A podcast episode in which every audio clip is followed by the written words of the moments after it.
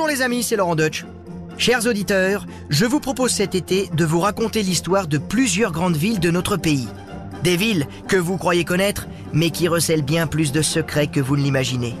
Alors c'est parti, avec moi, remontez le temps et entrez dans les villes pour les découvrir autrement.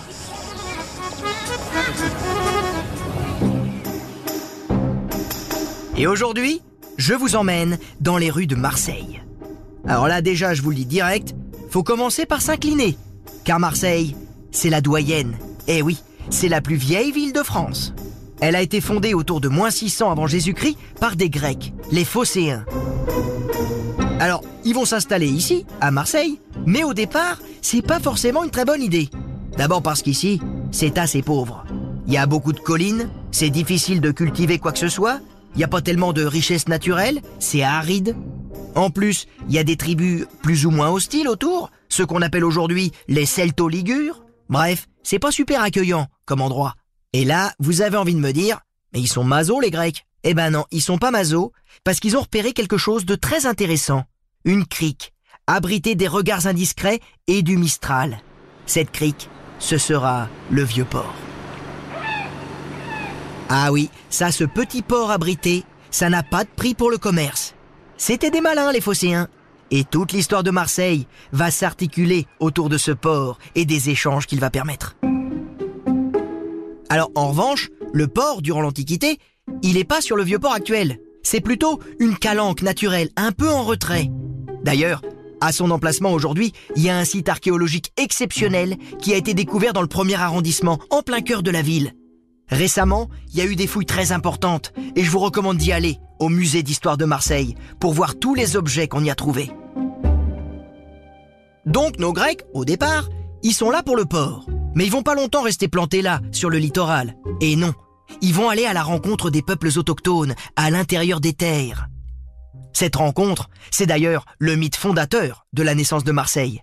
Une rencontre par un mariage. Mariage entre le grec Protis et une princesse du coin, Gyptis. Et là, vous connaissez la suite. Ils se marièrent et eurent de nombreux enfants. Par ce mythe, Marseille prouve que dès le départ, elle était une ville métisse entre les Grecs et les Celto-Ligures.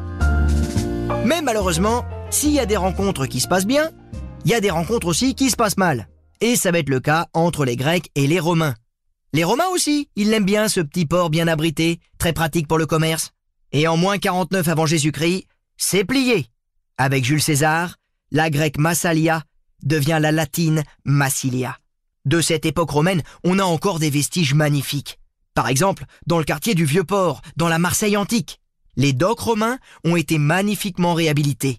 On y voit encore les processus de stockage avec les dolias, ces espèces de grosses jarres dans lesquelles on mettait essentiellement du vin. Avec les Romains, Marseille continue de prospérer et de susciter l'envie. Et après la chute de l'Empire romain, eh bien c'est une période plutôt agitée qui s'ouvre pour Marseille, au rythme des différents conquistadors qui vont se succéder, que ce soit les Ostrogoths, les Visigoths, les Francs, les Sarrasins, les Vikings, tout le monde la veut Marseille. Enfin, vous l'avez compris, tout le monde veut son port. Heureusement, à partir de l'an 1000, eh bien, il va y avoir une certaine stabilité à Marseille, quand celle-ci va entrer dans le giron des comtes de Provence. Et pour moi, le plus célèbre des comtes de Provence, c'est évidemment le fameux roi René. C'est à lui qu'on doit les plus belles fortifications de la ville, notamment la très impressionnante tour carrée qui porte son nom, qui date de la fin des années 1450, une tour massive de plus de 28 mètres de haut pour protéger la ville. Cette tour nous montre là encore combien Marseille a été puissante, mais aussi convoitée. Il faut dire qu'à cette époque, Marseille était encore traumatisée, parce qu'en 1423, la ville avait été ravagée par les Espagnols. Et d'ailleurs, il y a un petit truc amusant, c'est qu'aujourd'hui, on trouve dans le musée de Valence, en Espagne, la chaîne de fer qui protégeait le vieux port et que les Espagnols avaient volé après avoir détruit la ville. Et ainsi, avec cette tour, notre comte de Provence, le roi René, montre à quel point il a tout fait pour tenter de protéger sa ville, protéger son indépendance. Malheureusement, les amis, toutes les bonnes choses ont une fin, et finalement le danger fatal n'est pas venu de la mer, mais de la terre.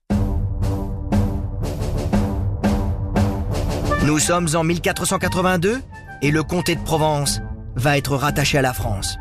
Louis XI, alias Spiderman, l'araignée, parce qu'il a réussi, après la guerre de Cent Ans, à tout ramifier, à tout relier, à tout corseter.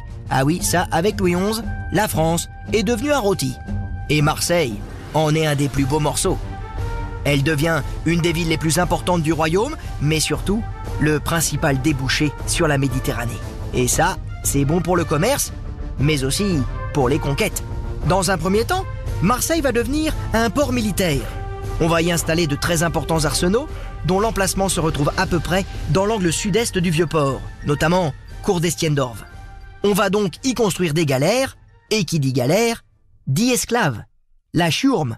Eh oui, ceux qui doivent ramer pour transporter les armées françaises, pendant notamment les campagnes d'Italie. Marseille, à l'époque moderne, c'est donc une ville devenue française. Mais une ville qui va rester à part, qui va rester rebelle, farouche. Les rois de France qui résident à Paris se méfient des Marseillais. Eh oui les amis, la rivalité PSG-OM, ça date pas d'hier. Et pour moi, le meilleur exemple de cette défiance des rois de France, des Parisiens sur les Marseillais, eh bien c'est le fameux Fort Saint-Nicolas, créé sur ordre de Louis XIV dans les années 1660. Sa position montre qu'il a été créé davantage pour surveiller la ville que pour surveiller la mer. Marseille, à l'époque contemporaine, c'est une ville qui se transforme et qui se modernise pour répondre aux défis de la révolution industrielle. Il va donc y avoir de nouvelles rues, de nouvelles percées, mais surtout un nouveau port, adapté à ces nouveaux paquebots à vapeur. Et oui, avec l'arrivée de la marine à vapeur, le vieux port, il est plus du tout adapté. Rappelez-vous d'ailleurs de l'anecdote sur la sardine qui aurait bouché le port de Marseille. Eh bien, c'était en partie vrai. C'était pas une galéjade des Marseillais. Il y a vraiment eu une sardine. Enfin, c'était plutôt un bateau. Un bateau qui portait le nom du ministre de la Marine de Louis XVI, Monsieur de Sartine. Et ce bateau, il a effectivement coulé en travers du vieux port et il a tout bouché. Donc, ça ne pouvait plus durer, il fallait un nouveau port. Et ce nouveau port, on va le développer dans le quartier de la Joliette, plus au nord. Et c'est ainsi que Marseille, au tournant du XXe siècle, va devenir le premier port de France et le sixième port mondial.